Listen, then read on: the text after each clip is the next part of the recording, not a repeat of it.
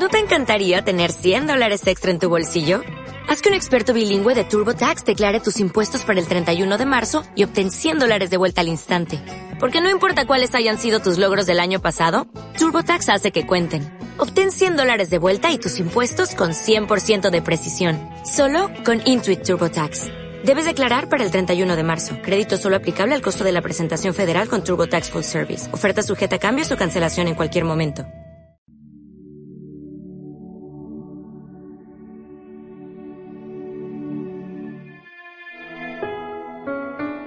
En aquel tiempo solían acercarse a Jesús todos los publicanos y pecadores a escucharlo.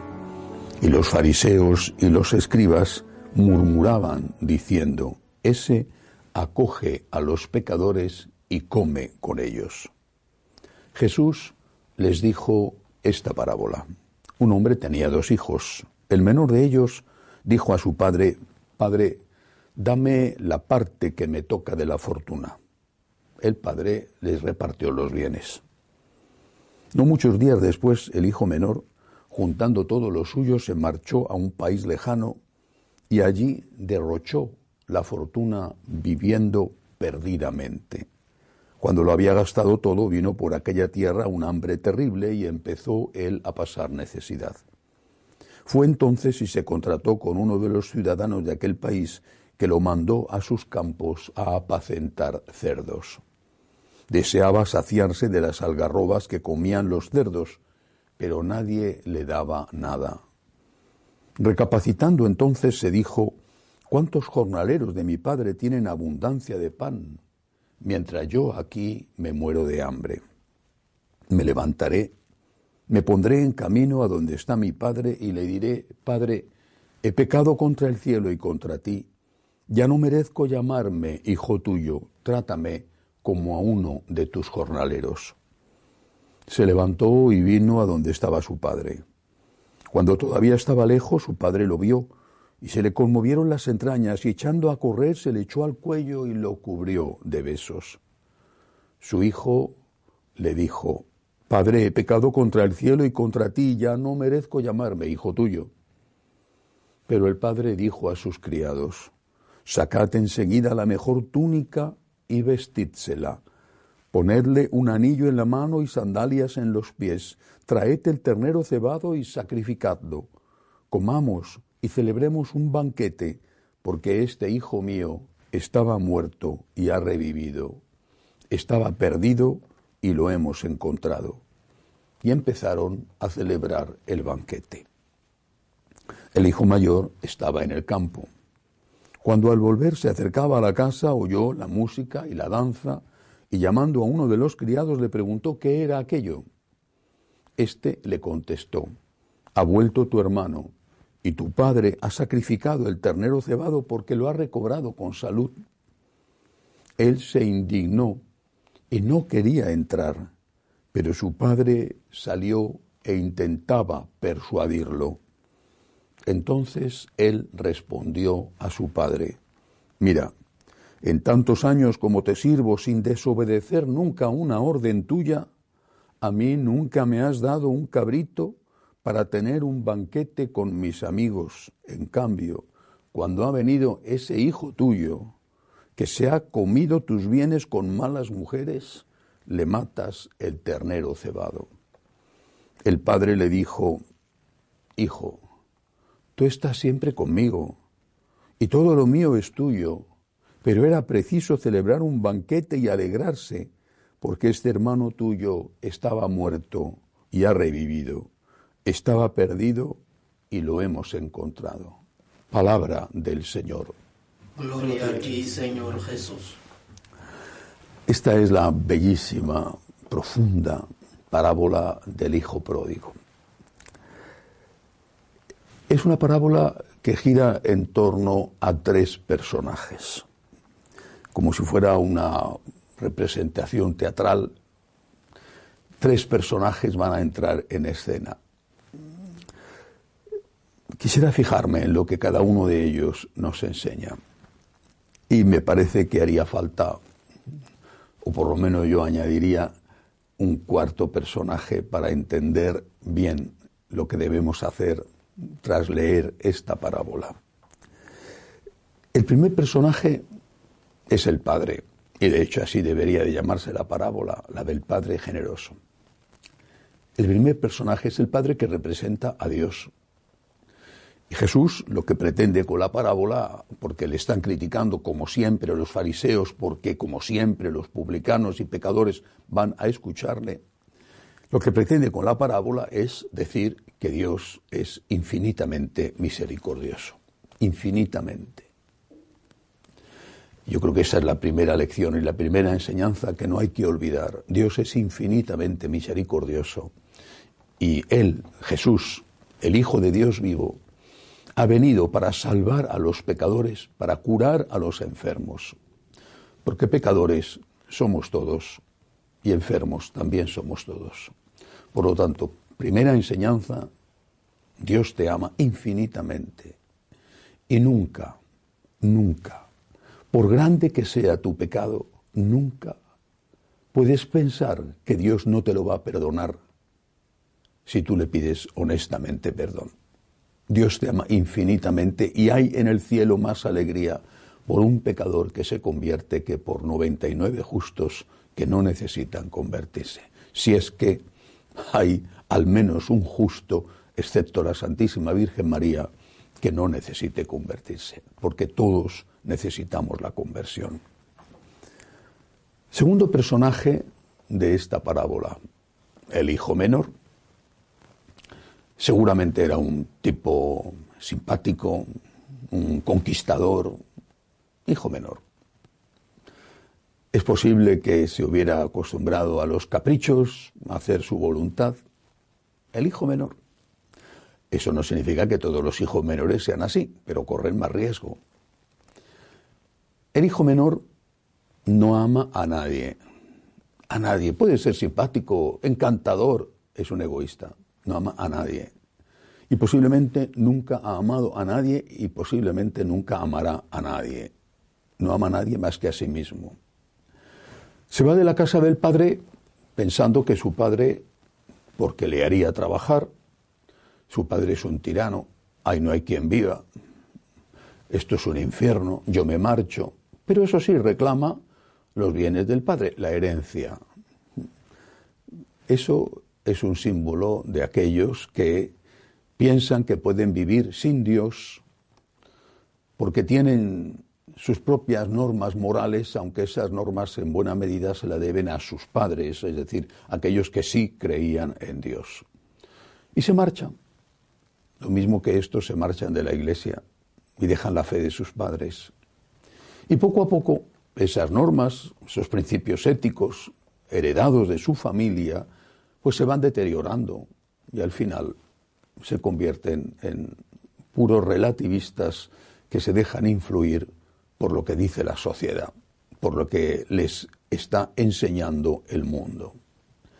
Y arruinan su vida, la arruinan, destrozan, destruyen su vida, porque, porque es mucho más caro un vicio que tener dos hijos.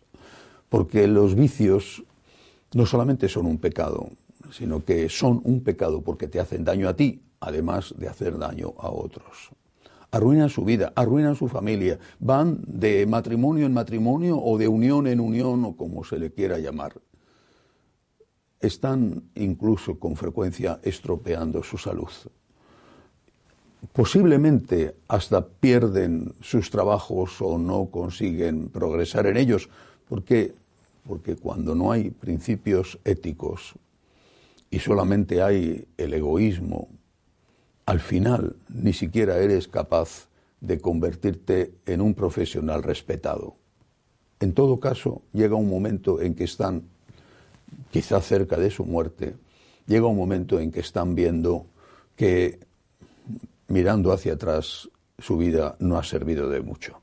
Han podido tener hijos, es posible que con varias mujeres o con varios hombres han podido tener hijos, pero los hijos no han sido educados como deberían, como a ellos posiblemente les educaron sus padres. Pero este egoísta, inmenso egoísta, no decide volver a la casa del padre por su padre. No hay ni un solo atisbo de dolor de corazón por el daño que ha hecho. Es una pura presentación lo que él va a decir cuando vea a su padre. Él no dice voy a volver a la casa de mi padre porque mi pobre padre seguramente está sufriendo porque no estoy con él, porque no tiene noticias mías. Pobre mi padre, el daño que le he hecho, voy a volver a pedirle perdón. No dice eso, es que su padre no le importa. Él dice, en la casa de mi padre se come mejor. Y voy a volver a la casa de mi padre para comer mejor que aquí. Sigue pensando solo en él.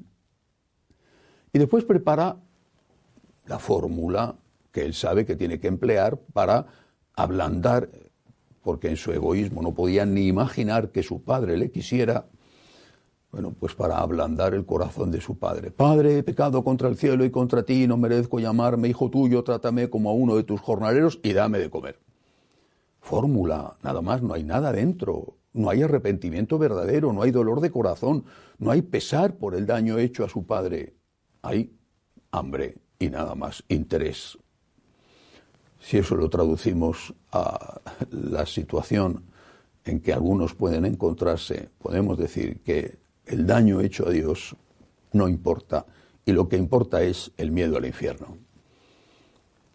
Por miedo al infierno y no por verdadero dolor de corazón, por haber ofendido a Dios nuestro Señor, su bondad infinita, por puro miedo al infierno, es decir, en el fondo por egoísmo, se vuelve a la casa del Padre. Y el Padre lo sabe, bueno, en este caso de la parábola, el Padre no sé si sabía, podía saber lo que había de verdad en el corazón de su hijo, y más allá de la fórmula de petición de perdón. Pero en el caso de Dios sí que lo sabe. Dios sabe que no te mueve para tu regreso el daño que le has producido. Dios sabe que sigues siendo un egoísta que piensas en ti. Y a pesar de eso, Dios te perdona. Te ama tanto, tanto, infinitamente tanto, que no le importa. Sabe que no te has convertido y posiblemente sabe que no te vas a convertir nunca porque tu egoísmo es una coraza indestructible y que el amor de Dios y el amor del prójimo chocan contra esa coraza y no hacen mella. Y a pesar de eso, te hace fiesta cuando regresas. A pesar de eso te perdona, porque te ama. Repito, esta es la gran enseñanza de la parábola, el amor infinito de Dios, el amor inmerecido de Dios. Dios te ama.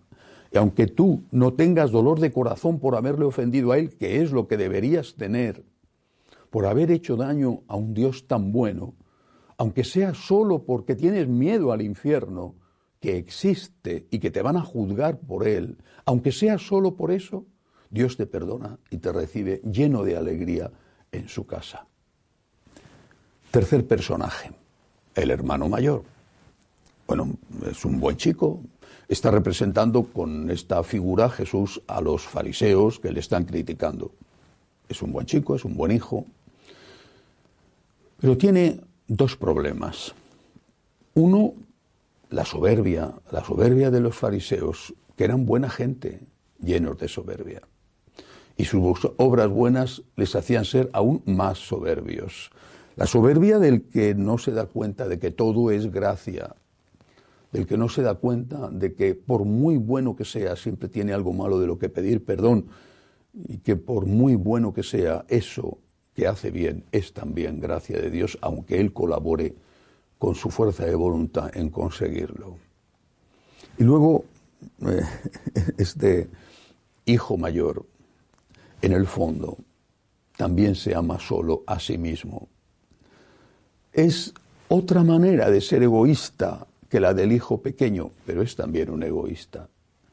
Porque si no fuera un egoísta, si amara a su padre, y por supuesto si amara a su hermano, pero fijémonos solo en el amor al padre, si amara a su padre, este hijo mayor se habría alegrado con su padre. Pero qué bien, mi padre está contento. Mi hermano es un sinvergüenza y mi hermano seguramente no está arrepentido y mi hermano posiblemente se la vuelva a hacer a mi padre. No me extrañaría nada porque le conozco, le conozco a lo mejor más que mi padre, que le está ciego por el cariño de padre, pero es posible que se la vuelva a hacer. Pero da igual, mi padre está contento. Y a mí lo que me importa es mi padre. No hay en el hijo mayor amor al padre, aunque lo parezca. Además, hay envidia, hay envidia. Él se ha quedado en la casa de su padre, dice que ha hecho siempre lo que el padre le mandaba, bueno, pero ha estado en el fondo mm, añorando, envidiando las juergas que se corría su hermano. Fíjate, yo aquí trabajando, trabajando de sol a sol, atendiendo a los jornaleros, cuidándome del precio de, los productos de la tierra, tal, intentando mejorar la finca. Mi hermano, eh, lo bien que se lo estará pasando por ahí, estará yendo con malas mujeres, que estará emborrachando, y yo aquí trabajando, y él está lleno de envidia. Si no estuviera lleno de envidia, él no diría que su hermano ha estado con esas mujerzuelas mientras él estaba sudando en su trabajo.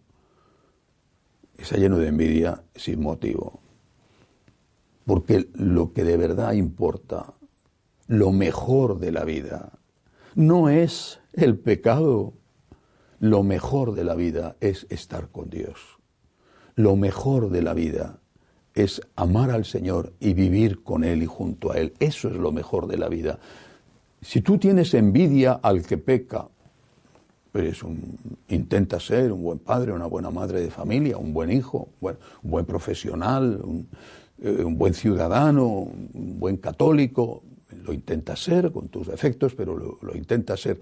Pero si tú estás envidiando al sinvergüenza, al ladrón, al corrupto, al mujeriego, al adúltero, o al drogadicto, o al alcohólico, si tú estás envidiándole, es que en el fondo lo que estás haciendo no lo estás haciendo convencido y no estás disfrutando con ello.